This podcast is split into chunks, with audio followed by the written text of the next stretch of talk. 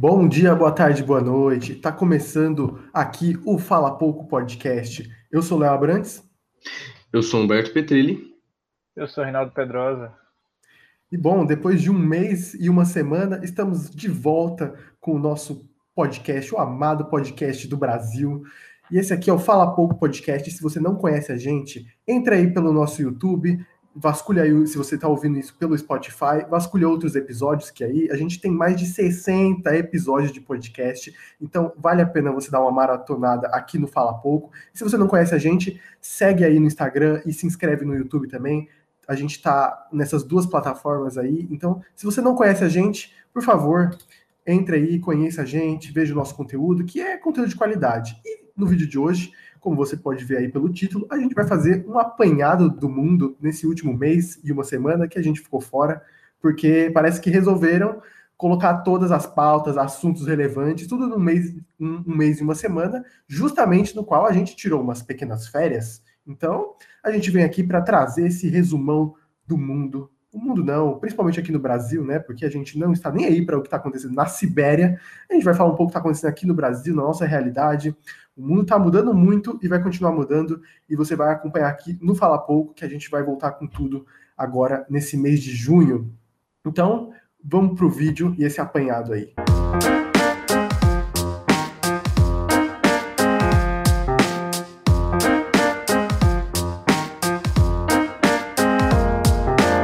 Bom, né, nesse meio tempo aí que a gente parou de fazer, né, segundo o Léo, um mês e um dia, em uma semana, que a gente parou de, de fazer podcast, e eu, acho que a primeira coisa que aconteceu depois foi o fim do BBB, né?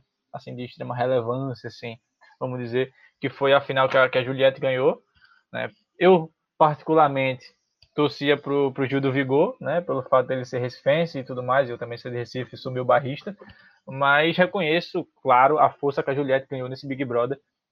E a final foi de fato emocionante. Eles conseguiram fazer um puta evento, é, é, trazendo é, ex-BBBs não, né? Trazendo os participantes que eram músicos, trouxeram eles para fazer a, a, a, festa de encerramento. Então foi bem, foi muito interessante. Eu gostei da final, apesar de, de obviamente, como eu já falei, achar que o Gil merecia estar ali, mas eu gostei da, da estrutura que eles montaram, da apresentação, deles mostrando os melhores momentos do Big Brother para os participantes.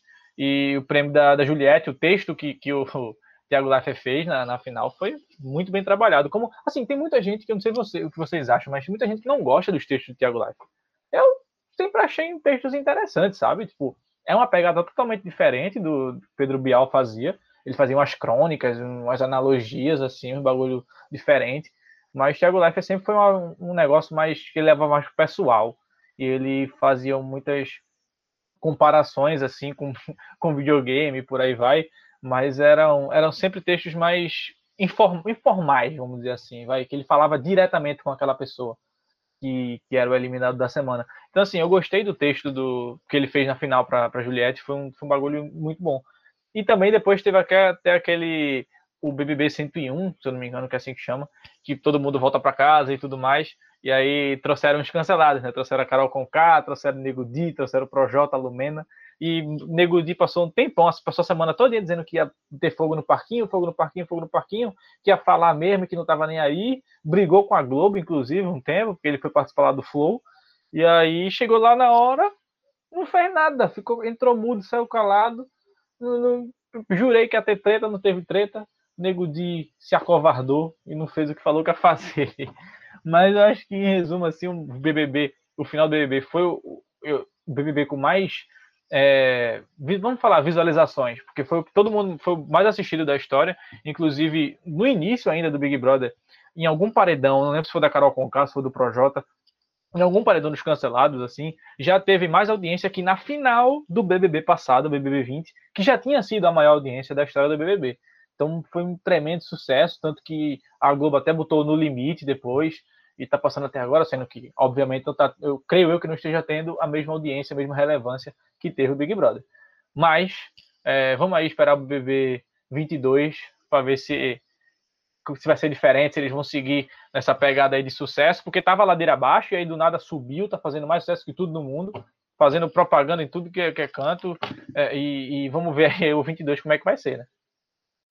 E, e, é interessante a gente falar sobre Big Brother, porque ele se tornou esse fenômeno social e, e cara, quantas pessoas estavam vendo Big Brother? Era, era bizarro o, o tamanho do engajamento, era incrível ver você ver cada um tomando partido, cada um com seus favoritos, e a gente começou falando Big Brother justamente por conta desse impacto grande que o que essa edição trouxe também. Eu acredito que vem muito da edição passada também, porque muitas pessoas começaram a acompanhar, pegando pelo meio ali, naquela fase do Prior. Então, muitas pessoas não acompanharam desde o começo, e aí chegou esse Big Brother, essa edição, e trouxe muitos debates interessantes, falou sobre é, aquela questão lá da Carol com K, com o do o Lucas, né, que é, acho que é tortura psicológica, alguma coisa assim, e, e trouxe temas interessantes também, como o do Gilberto, falar, teve ter até temas assim envolvendo o Gilberto, né, sobre colorismo, né, sobre ah, a pessoa é negra ou não é pelo tom da pele, enfim, tiveram vários debates interessantes no Big Brother, teve a questão lá do Rodolfo e do João, né, que estavam alegando racismo do Rodolfo, e o Big Brother se tornou essa ferramenta social, talvez muito impulsionada pela pandemia, pela maior quantidade de pessoas em casa, só que é, também teve um sucesso próprio, teve personagens interessantes, teve Juliette, teve Gil do Vigor, teve até uns personagens secundários que foram engraçadinhos também, o que lá tinha fazer as palhaçadas dele, até as plantas eram, eram um, pouco caris, um pouco carismáticas. Então foi, um, foi uma edição interessante e a gente já começa falando dele porque é realmente o, o Brasil parava para assistir.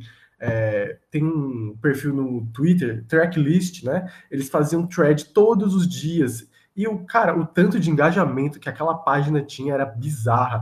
Eles postavam alguma coisa, eu via, tinha mais de 10 mil curtidas. E para o Twitter, né? O Twitter não é um Instagram, né?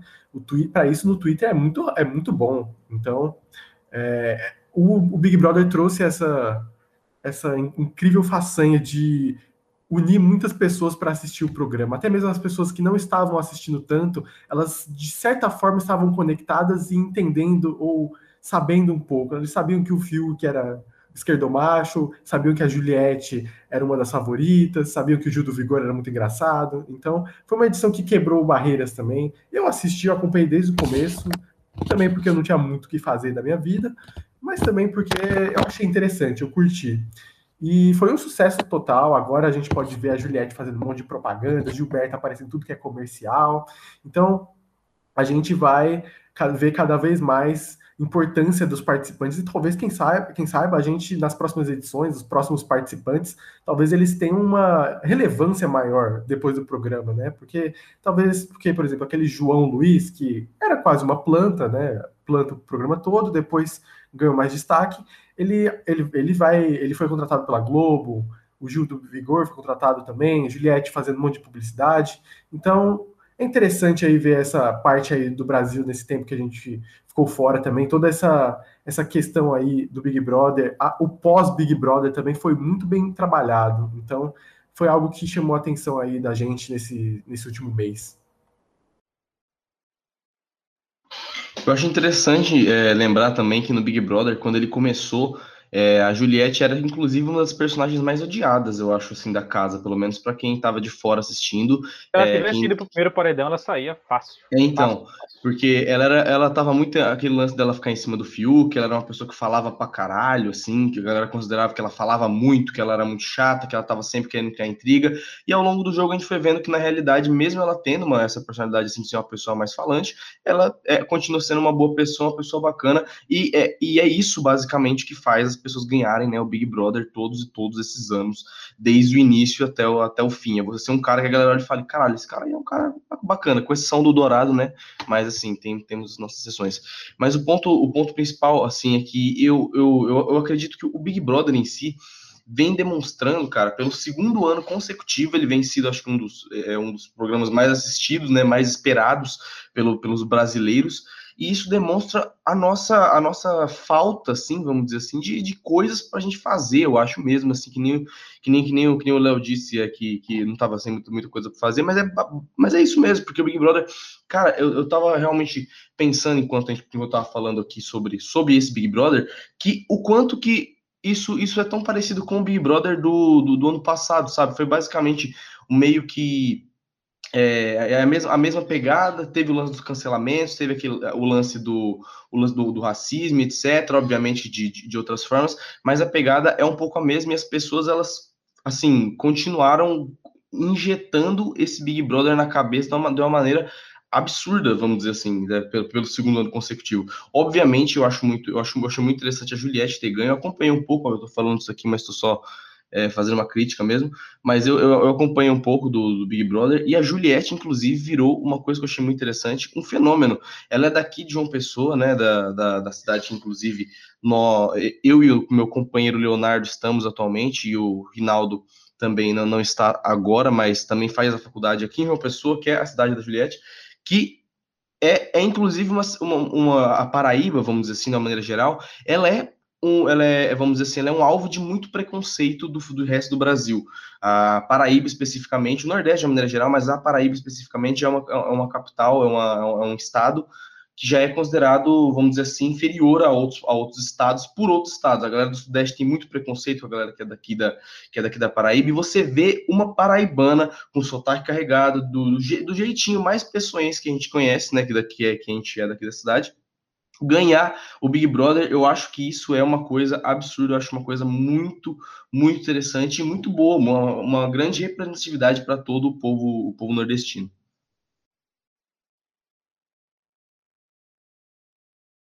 Pois é, né? E assim, depois que acabou o Big Brother, né? A gente, é, é, infelizmente, não, acabou a pandemia ainda, a gente tá na, no meio do, do, do coronavírus.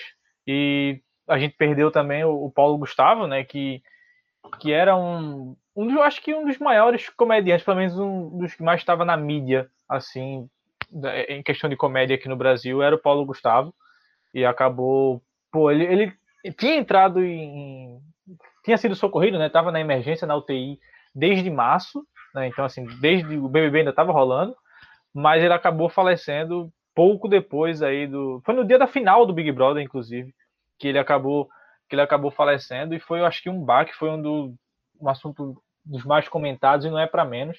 Ele era uma grande é, ele dava muita visibilidade, era uma grande referência quando se tratava de, de, pessoas que davam visibilidade à comunidade LGBT, pelo fato dele ser homossexual, e nos filmes dele ele sempre abordava isso de algum modo, inclusive no, Minha Mãe é uma Peça 3, tem lá um, o casamento do, do filho dele no filme, um casamento homossexual, e ele tem todo um, um, discurso que você vê mesmo que ali é um discurso do Paulo Gustavo para a sociedade. Então era um cara que tinha assim uma relevância muito grande no meio, né? não era unanimidade, nem todo mundo achava ele extremamente engraçado, mas acho que todo mundo reconhecia nele a figura de importância que ele tinha e as pautas que ele levantava. Né? Totalmente. E a gente até estava conversando aqui em off, né? Que chique, né? Falar, a gente estava conversando em off. Que era por trás das gente, câmeras. Por trás das câmeras. Ó, bastidores do Fala Pouco Podcast. A gente estava conversando aqui antes sobre a, a importância do Paulo Gustavo, porque, sendo bem sincero, eu não, não, não tinha nenhum apreço pelo trabalho dele. É, eu nunca cheguei a assistir Minha Mãe é uma peça completo. Eu, eu, eu, só vi, eu só vi algumas, alguns pedaços quando estava passando na televisão, quando meus irmãos estavam assistindo. E eu também não curti muito o humor e tudo mais. Não era algo para mim, mas é interessante ver depois de tantas homenagens também, o quanto ele era importante para, para a visibilidade e para a importância. Eu lembrei do, de uma fala do Thiago Leifert, que ele se perguntava por que o Pablo Vitar, o Pablo não, a Pablo Vitar, né? a Pablo Vitar era tão era tão querida e amada pelas pessoas. Ele não entendia isso. E ele falou no discurso dele que é exatamente, é, querida, porque Paulo, Pablo Vittar. Não, ela não é não binária, né? É só não binária que usa isso. Enfim, eu não sei direito. Desculpa aí, galera aí LGBT. Mas a questão é que o, o Paulo Gustavo, ele tinha uma ele tinha uma força igual a Pablo Vittar tinha também, ainda tem no caso, né, né na vida de muitos LGBTs, que é a representatividade de que aquelas pessoas elas podem ter espaço, elas podem ter sucesso, podem ganhar dinheiro, podem ter fãs e ganhar um espaço num lugar que ainda é cheio de preconceito, LGBTfobia. E a mesma coisa era Paulo Gustavo. Ele trabalhava na Globo, ele tinha um destaque, ele tinha filmes que quebravam recordes de bilheterias aqui no Brasil. Então, a importância que ele tinha e, o, e a força também que ele tinha como pessoa, como, como homossexual, como pai também, porque ele adotou duas crianças. Então, ele era uma figura extremamente importante. E, além disso, depois de tantas homenagens, a gente pôde ver também o quanto que as doações que ele fazia, o quanto ele tinha um trabalho interessante, ele doou é, cilindros de oxigênio para Manaus, quando teve aquela, aquela época mais delicada lá no estado. Então, é interessante ver esse trabalho dele, ver o quanto ele também era uma boa pessoa. Eu, eu fiquei triste com a, com a morte dele, depois de ver tanto o, a pessoa que ele era, porque é, é ruim a gente perder pessoas boas no mundo. A gente está cheio de pessoas ruins, inclusive pessoas ruins em cargos muito importantes no mundo. É, a gente perder alguém relevante e bom e boa pessoa é sempre muito triste. E fica aí essa, essa lembrança aí do Paulo Gustavo, que acho que foi um grande artista e, ele tinha um talento. Eu só não gostava tanto, assim, mas quem sou eu, né? É, justamente. Além disso, eu acho que a morte, inclusive, do Paulo Gustavo, no contexto que a gente está tá vivendo aqui do Brasil, né, no, no, panorama geral, que a gente vive nesse tempo de pandemia, ela se torna ainda mais uma morte mais simbólica, vamos dizer assim. Não que, obviamente, uma morte tenha que ser simbólica, é uma morte sempre uma coisa ruim, mas, por um lado, meio positivo, assim, ela se torna uma coisa, um, um, meio, que, meio que literalmente um símbolo, cara, porque o cara morrer de, de, de Covid sendo homossexual, dentre todo o contexto que a gente está vivendo com o nosso presidente, que é extremamente homofóbico, extremamente racista, preconceituoso e genocida, né, justamente é, de, na verdade já, já, já passou do tempo né, de falar indiretamente, ele é diretamente culpado de diversas, diversas, diversas mortes que tiveram aqui no, no Brasil nesse tempo de pandemia por causa das políticas que ele, que ele, que ele teve. Então, assim, é, tudo isso se, se entrelaça de uma, de uma, de, uma, certa forma. A gente está indo agora, eu não sei nem, eu já, eu já até perdi as contas, nem sei se existe mais esse conceito de que onda de, de, de, de coronavírus que a gente está, porque já, fazem, já, já foram tantos assim, né? Não sei se é a segunda, ou é, ou, é a terceira, mas é, aqui no Brasil as coisas continuam no mesmo, eu acredito que continuem nesse mesmo ciclo, né? As, obviamente a vacinação, é, já, Rinaldo disse que já virou um tsunami, realmente já virou um tsunami de, de Covid, e, e, aqui no Brasil as coisas elas viraram meio que um, um, ciclo, parece um ciclo vicioso que vai a passinhos de tartaruguinha, que é a gente está conseguindo realmente trazer cada vez é, a, a, a, vacinação em campo aqui, né? Obviamente para as pessoas mais velhas, para os que necessitam primeiro. O Biden continua falando que vai ajudar a gente. O Bolsonaro continua jogando vacina no, no mar, é, ironicamente ou não falando.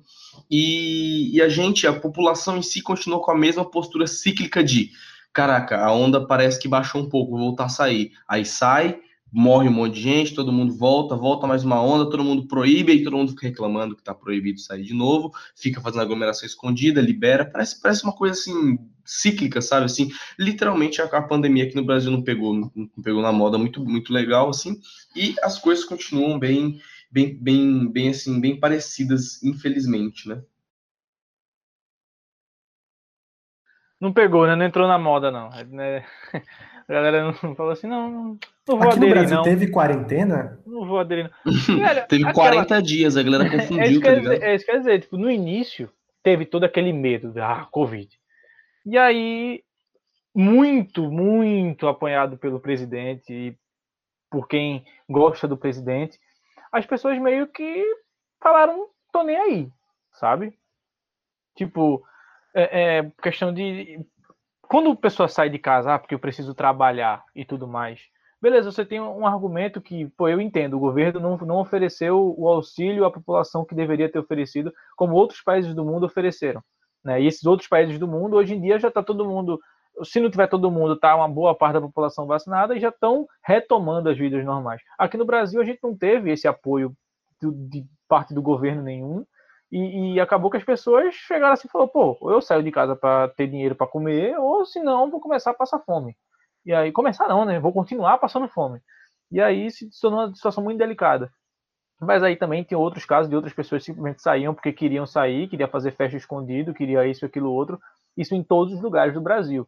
É, então, até pessoas que, que se posicionam contra o presidente pedindo vacina e tudo mais, o que totalmente certo, mas aí é, é, você, é nem você entrar no Instagram e ver num dia a pessoa postando foto na, na manifestação, ah, fora Bolsonaro, quero vacina e tudo mais, aí outro dia tá em festa, em show, em barzinho, no que for, sabe? Tipo, é, são coisas assim que eu não consigo entender. Mas é, é, é isso que a gente vê, esses dois polos, né? Pessoas que precisavam sair para trabalhar, e aí é um argumento plausível, você querendo ou não, é um argumento plausível, você não pode julgar uma pessoa que está querendo sair de casa para arrumar o que comer. E agora também outro tipo de pessoas que estavam saindo porque subestimou o coronavírus, dizendo que não era nada e que não ia pegar e que isso, aquilo, outro. E acabou, tipo, é, ou se infectando ou infectando outras pessoas e por aí vai. Então, é, é, são situações assim que, que a gente viveu aqui no Brasil, sabe? Eu não acho que seja uma coisa muito preto no branco. É, é, dizer que, ah, teve ou não teve. Na minha opinião, eu acho que no início tinha todo o medo, mas depois, como eu já disse, né, apoiado pelo presidente, as pessoas que apoiavam o presidente começaram a subestimar toda a pandemia e tudo mais. E a gente está vendo as consequências disso até hoje. A gente está vivendo as consequências disso, dessa responsabilidade até do caso que a gente vai falar um pouco mais para frente, eu acho que até agora, não sei, sobre a questão da, da CPI da Covid, que tá estão investigando, os senadores estão investigando aí as condutas governamentais é, no ano passado, né? Que a, a Pfizer queria. Estava até comentando isso com a minha mãe agora, um tempo atrás, hoje mesmo, inclusive, falando sobre que a Pfizer queria fazer o Brasil de vitrine de vacinação para o resto do mundo, e o governo simplesmente falou: não tô afim, não respondeu o e-mail, deixou no vácuo, ficou lá azulzinho a mensagem da, da Pfizer no, no WhatsApp do, de Bolsonaro. E aí a gente está vivendo isso hoje aqui que não tem vacina para todo mundo. E, e, uma coisa que, pô, diga aí, queriam fazer o Brasil de vitrine de vacinação para o resto da América Latina. Pra, a Pfizer queria mostrar que a vacina deles funcionava e falou que, inclusive, se a Anvisa não aprovasse a vacina do Brasil, o Brasil não ia precisar pagar um real por vacina nenhuma. Então, é, tipo, é, é uma situação assim muito confortável para o Brasil de dizer sim, quero, manda para cá. E hoje em dia a gente já está como os Estados Unidos estão, como Israel está. A gente já está fazendo guerra que nem Israel está fazendo, mas a gente já está é, é, totalmente vacinado, sem precisar estar tá andando de máscara na rua, o pessoal já está podendo voltar a trabalhar, poder ter público em, em, estádio de novo, que eu vi uma foto essa semana da, da NBA com público no estádio, eu falei, meu Deus. Então, assim, é uma coisa que tão fora da nossa realidade por enquanto, e, e nos outros países aí já está todo mundo já voltando ao, a, a realidade, né? E, e, já entrando nesse assunto de CPI da Covid, eu, eu acredito que é, é, a nova febre do brasileiro, né? A CPI da Covid virou o Big Brother. A gente perdeu o Big Brother, mas a gente ganhou a CPI da Covid, que também é recheada de humor, escândalo e. Quem é você na CPI da Covid? Tem lá Pois é. no BuzzFeed, né? E, e é, é interessante que, assim, eu tento me manter afastado um pouco dessa CPI da Covid, pelo simples motivo de não quero passar raiva. Porque uma coisa que mais me deixa bravo é burrice. E, o, e ali é basicamente ali, vamos botar a burrice na mesa e debater sobre. Eu tenho eu tenho uma profunda tristeza quando eu vejo esse tipo de, de acontecimento, mas é o Brasil, né? Então a gente precisa ter esse tipo de, de, de conteúdo também, né? Porque a gente precisa debater o que aconteceu nesse país, porque não foi comum. Por que tantos outros países se deram tão bem e por que o nosso deu, se deu tão mal? Não é pelo simples motivo de seleção natural, foi por puro e, e, e simples descaso do governo com a nossa população. A gente pode até culpar a população, ah, mas ah, aglomeravam, festas clandestinas. Tá, mas é o dever do governo fazer e, e procurar isso. Vai ter crime por aí, não é o dever do governo não é o dever do governo impedir que tenha criminalidade, diminuir a criminalidade o máximo que, o que puder? A mesma coisa é com a Covid. É, ele, o governo tem que fazer, criar estrutura para que a gente não se perca durante a, a pandemia. Mas não teve estrutura, não teve controle, não teve nada. Teve só de governos dos estados que aí que eu acredito que salvaram o Brasil. Eu acho que o João Dória também salvou muito o Brasil nessa, nesse quesito não só da questão dele ter sido o primeiro cara a ir atrás da vacina, de ter trazido a vacina para o Brasil, mas também para abrir os olhos de outras pessoas. Porque talvez tinha gente assim, ah, a gente não tem esperança, não sei o quê. Aí veio o João Dória com vacina, pá, ó, temos esperança, é porque não estão fazendo direito. Aí começa a cobrança, porque o Bolsonaro mudou muito o seu discurso. Antes era um discurso mais assim, ah, não sei o que, não sei o que lá. Aí depois ele se tornou a favor da vacina, a contra a cloroquina. Então é interessante a gente ver essa pressão, como essa pressão e também a pressão, tanto a pressão política quanto a pressão popular foram mudando o discurso, mas mesmo assim é difícil. O Bolsonaro é, alega que não tem o que pode fazer, que não pode ficar comprando mais vacina, é, acelerar o processo, enfim. É uma, é, é uma loucura o Brasil, a gente já estava na, na, na, primeira onda, aí entrou a segunda, aí melhorou a segunda, estamos quase chegando na terceira já, mas também está acontecendo a vacinação. Então, é, esse é o Brasil, a gente está sempre assim, é, uma, uma, umas duas semanas a gente está bem, outras duas semanas a gente está mal, porque está sempre modificando as políticas. Eu lembro que tinha uma política aqui em João Pessoa, na Orla da Praia, que você não podia estacionar o carro a partir das 4 horas da tarde. E no fim de semana você não podia estacionar de forma alguma. Aí. Ainda tá tiraram... assim agora. É, então, tiraram isso por um tempo e agora voltaram de novo.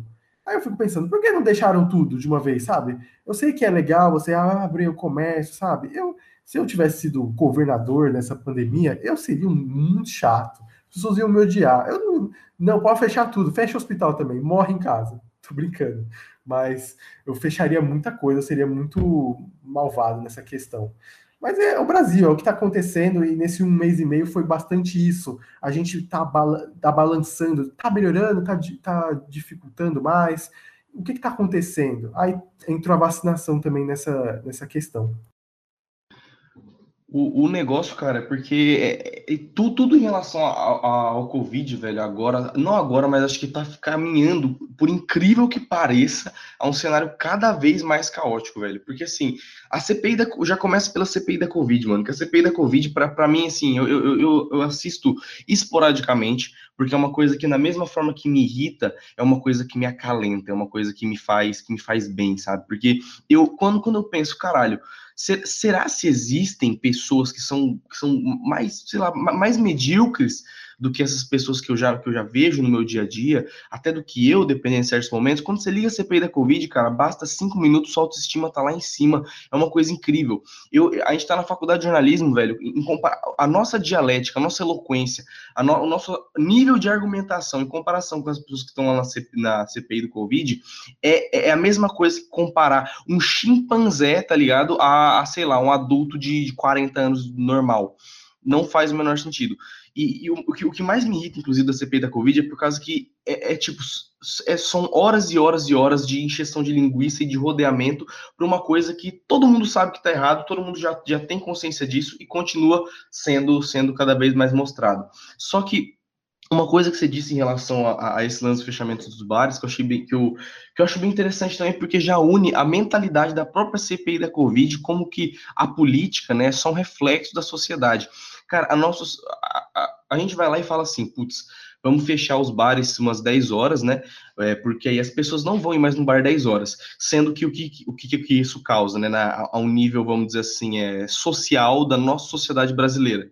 Todo mundo aglomera até as 10 horas, né? Meio que, se você fala, os bares vão fechar às 10 horas, é basicamente, gente, aglomera até as 10. E aí depois aglomera em outro lugar que não nos bares.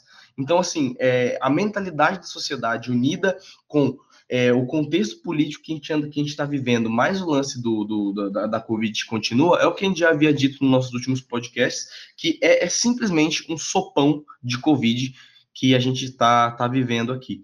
Mas, é, não, na realidade não tem mais, é simplesmente essa realidade triste mesmo. Se alguém quiser completar. É, eu lembro que, falando esse negócio de quarentena a partir das 10 horas, eu lembro que aqui em Recife, Pernambuco no geral, teve uma época em que a partir das 11 horas tudo tinha que ser fechado. Eu falei, pô, 11 horas é quarentena de quem? Do guarda do apito, porque ninguém tá na rua mais 11 horas, né? Pelo menos assim, durante a semana, não é uma coisa, não é como se, se tudo tivesse funcionando ainda plenamente aberto às 11 horas. Era tipo de 11 às 6, ou era de 11 às 5. Então, tipo, era um bagulho que assim, de madrugada ninguém pode estar na rua, hein, pessoal? Tipo, não é, não é como se fosse ter algum efeito realmente significativo no, no, no combate à Covid isso que o Humberto falou, de tipo, ah, a galera vai aglomerar até as 10 horas, é, é fato isso, sabe? Tipo, ó, vai fechar de 10 horas, pessoas que poderiam ir de 10 horas para cima vão acabar indo antes, mais cedo, porque sabe que vai fechar de 10 horas. E aí você acaba sobrecarregando os outros horários também, sabe? Então eu realmente acho esse, esse fechamento parcial, assim, de tipo, ah, de tal hora até tal hora não pode. Tipo, é, é um negócio muito que não tem um efeito prático. Se é para fechar, fecha tudo. Se é para ficar fechando nessa resenha assim de ah, não pode de, de, que nem eu falei, tipo 11 da noite até 6 da manhã, isso não tem um efeito prático, sabe, no, no combate à Covid. É um negócio muito para enganar assim, para você fingir que tá fazendo alguma coisa, porque não vai dar algum tipo de resultado, sabe? É, eu acredito que essa, essa discussão também, ela é, já é um pouco antiga também, né? Porque a gente já estava vivendo um pouco isso ali para dezembro, janeiro, e eu, estou ouvindo, pensando no que eu falei também, no que vocês estavam falando, eu acho que a gente deve ter debatido sobre isso em algum, alguma edição de podcast, porque eu lembro que a gente usou esses mesmos argumentos, sabe? Então, é isso, isso é, demonstra basicamente o que a gente está vivendo aqui no nosso país, porque a gente está sempre nessa, nessa gangorra. Uma hora a gente está lá em alta, outra a gente desce, sobe, desce, sobe, desce, política vem, política vai, e é isso. A gente está sempre aí e, e, pouca coisa está mudando. Mas a coisa que está mudando mesmo é a vacinação, porque a gente já está começando a vacinar. É, obviamente a gente não está vacinando quanto que a gente queria, mas a vacinação já está acontecendo, é, agora já está começando as pessoas que não têm comorbidade, as pessoas que, que eu gosto de falar, aquelas pessoas normais, que elas, tão, elas começaram a ser vacinadas, que não são idosas, né, de 59 para baixo, e já tem várias políticas. João Dória falou que quer vacinar toda a população adulta até 31 de outubro. Aqui na Paraíba estão falando que querem vacinar todo mundo até outubro também. Então, é interessante a gente ver como é que isso vai funcionar e como o Brasil vai responder isso, porque assim, a gente pensa assim, pô, a vacina é a cura de tudo. Só que a vacina, ela é aos poucos. Então a galera, já tem uma galera vacinada. Então, com o tempo, e, por exemplo, eu da população adulta, eu vou ser um dos últimos. Eu tenho 21 anos, eu vou, vou ser um dos últimos, não tenho comorbidade. Então, é interessante a gente ver como é que vai acontecer, qual vai ser a política, porque eles vão começar a retomar os negócios, porque vamos supor, 75% da população já vai estar sendo vacinada, já, já estará vacinada. Então eles vão, eles precisarão, para ganhar dinheiro, né, eles vão precisar abrir os negócios. E aí como é que vai funcionar as pessoas que, tavam, que não foram imunizadas? Elas vão sofrer?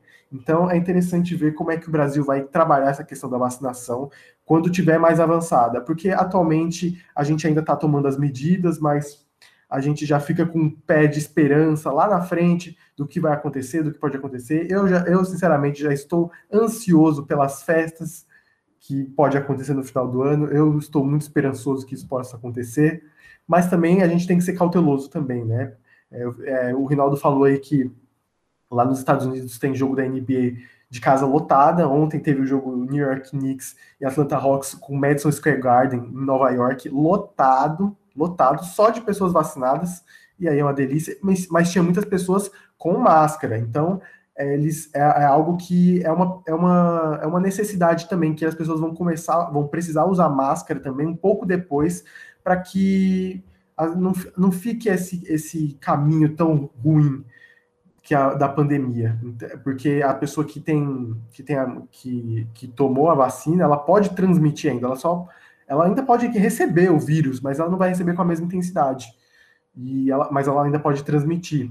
Então é interessante ver como é que vai acontecer. Eu estou curioso para saber. Eu não, não, não tá, por enquanto não mudou nada, porque a porcentagem ainda é muito baixa. Foram só 40 milhões de, de pessoas vacinadas é, na, na, primeira dose, isso, né? Ou seja, mais de 26%.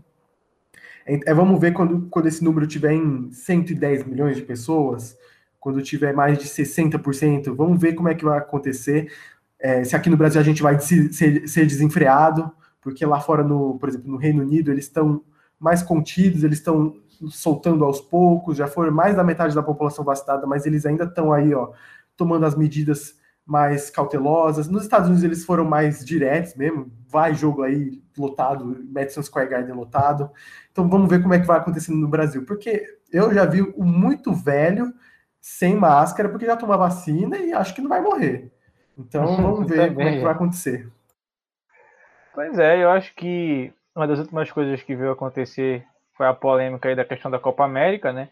Que era para ter sido ano passado na Colômbia, e aí por conta do, da, da pandemia foi adiado para 2020, 2021, desculpa, ia ser na Argentina, e aí, não, deixa eu reformular. Era para ser na Colômbia em 2020, não foi por causa da pandemia. Foi para a Argentina, foi para a Colômbia ainda em 2021, mas não teve por conta dos protestos que estavam Não, não, lá, seria, na, Argenti seria não, na então, Argentina e na Colômbia. Nos, isso, nos isso. Aí na Colômbia não pôde por causa dos protestos, e aí foi para a Argentina, a Argentina falou que não ia ter por causa do Covid. E aí, quando é que foram? Para o Brasil, que aparentemente está todo mundo vacinado, todo mundo curado, aqui o Covid não existe. Né? Então, tá para ter a, a, Copa América aí no mês que vem, né? Ou, ou é em junho já? Acho que é em julho, né? É, é daqui a pouquinho. É, é daqui a pouquinho tá para ter a Copa América em alguns estados. Eu, eu, vi que Pernambuco, no dia que anunciaram a Copa do Mundo no Brasil, o governo do, do estado de Pernambuco já soltou uma nota falando que não tem como ter Copa América aqui em Pernambuco e não vai ter. E, e eles estavam querendo fazer nas arenas que estão aí meio abandonadas. Então vai ter jogo na Arena das Dunas, por exemplo, lá em Natal, na Arena Pantanal, jogo aí nesse sentido. E a final, né, obviamente, tá para ser no Maracanã, né? E cogitaram até ter público. Então imagina o nível de, de... É, é, você estar tá alheio a tudo que está acontecendo no seu país, sabe? E no resto do mundo também, obviamente. Você fazer um, um porte desse, de uma competição dessa, em território nacional, simplesmente porque sim, você ignorar tudo que está acontecendo, é, é, algo assim que eu, eu, achava que tudo tinha um limite, sabe? Tinha um limite para escrotice. Mas depois dessa, meio que assim, os caras não estão nem aí mais. Assim, nunca tiveram aí pra nada. E agora foi que mostraram e falou: foda-se, eu não tô nem aí. Vai ter, e se você estiver achando ruim, o problema é seu. É, basicamente, esse é o recado que o, que o governo manda para a população, né? Porque não tem dinheiro para auxílio, mas para estruturar uma Copa América, tem, né? Claro que deve ter entrado alguns milhões no bolso aí de muito político, não vou citar nomes, mas deve, com certeza entrou e, e agora vai agora o, o, Estado ter que bancar toda a estrutura de uma Copa América, né? Então é, é uma coisa assim surreal que esteja acontecendo aqui no Brasil. Uma, mais uma das coisas surreais que está acontecendo aqui no Brasil, né?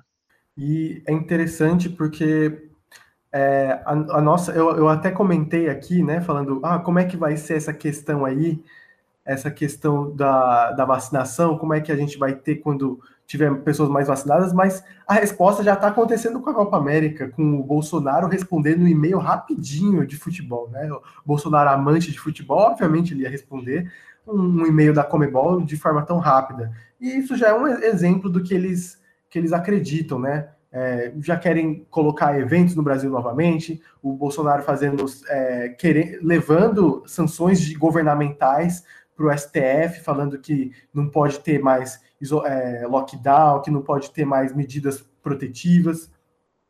E esse aí virou o Brasil, né? Porque a gente está falando de Copa América num país que ainda tem altas porcentagens de pessoas ocupando UTIs, a gente ainda tem todos, todos os dias diversos casos, milhares, dezenas de milhares de casos novos de Covid, milhares de pessoas morrendo também todos os dias.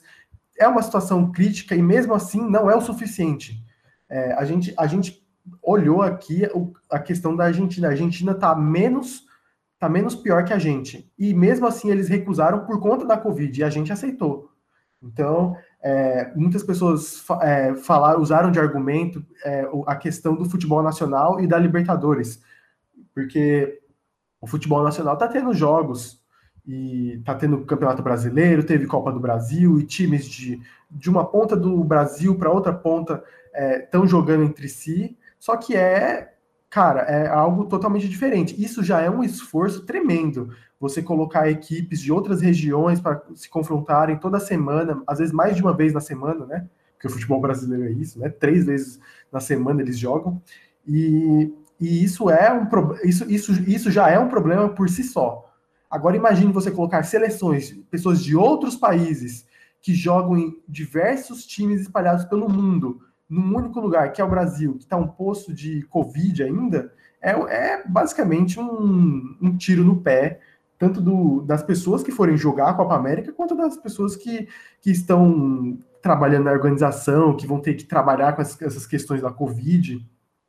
Muitas pessoas falam também da, da Libertadores, porque os times lá de fora vêm jogar aqui no Brasil, mas não é a mesma coisa, porque os times que jogam em, em por exemplo, um time da Argentina, Boca Juniors, por exemplo, o, o time do Boca Juniors se concentra apenas na região de Buenos Aires e, e saem de lá bonitinho para o Brasil, já é um perigo, isso ressaltando, já é um perigo, e eles voltam para lá tranquilamente. A pessoa que joga na seleção da Argentina, pô, vai vir um Messi lá da Espanha, vai vir um Agüero lá da Inglaterra, vai vir outro jogador de não sei da onde, tudo aqui para o Brasil. Esse é o problema. Então, esse é, é, a é uma confusão e também mais um escândalo aí, porque é bizarro mesmo. A gente estava fazendo. A, o Luiz Roberto, narrador da Globo, comentou que que foi um absurdo não responder os e-mails da Pfizer. Ele, ele respondeu... tava puto, eu nunca vi ele tão puto na vida. Tava mesmo, tava mesmo e totalmente, né? Não tem outro jeito de não estar. Pois é, senhores. E teve também aí, né, pra gente encerrar o podcast aqui, a reunião de Friends, que infelizmente ainda não tem no Brasil, né, o HBO Max, mas todo mundo já viu de algum jeito seja em algum stream pirata, seja. Ou no gente... Twitter, gente falando. É, nossa, no Twitter, quando lançou, foi só o que teve de print, disso, daquilo outro, de montagens e tudo mais, e edições que, que a galera do Twitter sempre faz. E também teve gente disponibilizando até link do, do, do Drive com, o, com o arquivo lá do, do, da reunião, né? Toda estruturada com legenda. Inclusive, eu queria agradecer é, eu queria agradecer aí quem disponibilizou, porque eu vi por ali, né? Não tem HBO Max no Brasil, o que é que eu posso fazer? Viva a pirataria. Mas é isso aí. E, e assim, só para falar por cima, cara, eu acho que foi bem emocionante. Assim, como a, Lisa, a própria Lisa Kudrow falou no, no, no, no especial, né? Que é a que faz a FIB, que ela disse assim: Poxa, me comentam muito sobre um episódio novo, sendo que, olha pra gente, tudo com 60 anos na cara, pô. Vai fazer um, um especial de Friends, quando eles tinham 20, 20 e poucos, vamos fazer um especial de Friends agora, tipo, um, um episódio novo. Não, não, não vai ser engraçado, vai ser deprimente. O título do episódio vai ser aquele em que todos saíram do asilo, porque tá todo mundo velho ali já. Tá todo mundo que vai fazer um. A, a comédia de Friends não funciona com a idade que eles estão. Só se fosse alguma coisa muito diferente de tudo que já tinha sido feito na própria série, sabe? Teria que ser uma pegada diferente. E, e não tem, eu acho que a época de fazer um episódio novo já passou. Agora o que restava fazer era realmente um especial. Se o Joey começar a ficar com um monte de gente, vão achar que ele é um sugar daddy, tá ligado? exatamente. Exatamente, mas é isso mesmo. O Joey tá gordaço, né, velho? Nossa, ele engordou pra caramba mesmo. Eu acho que assim, o Matthew Perry teve toda a questão da depressão dele, então você vê mesmo que ele é o que tá mais assim por fora, mas assim, ele não tá mais no auge da depressão dele, mas ele tava todo por fora, caladão, meio acabado também. Mas o, o Joey, pô, deu uma engordada valendo ali, eu acho. Na verdade, não é nem engordada, ele inchou, tá ligado? Porque ele continua um físico É, ele continua, forte, é, por exemplo, você Mas ele, ele tá inchado, o braço dele é enorme, velho. Parece que ele tem Ele ainda faz uma assim. série, inclusive, acho que ele é um, assim, né? Ele junto com a Jennifer Aniston são os que mais, assim, ele tem uma série de comédia bem baixinha, mas assim, ele é o um dos protagonistas.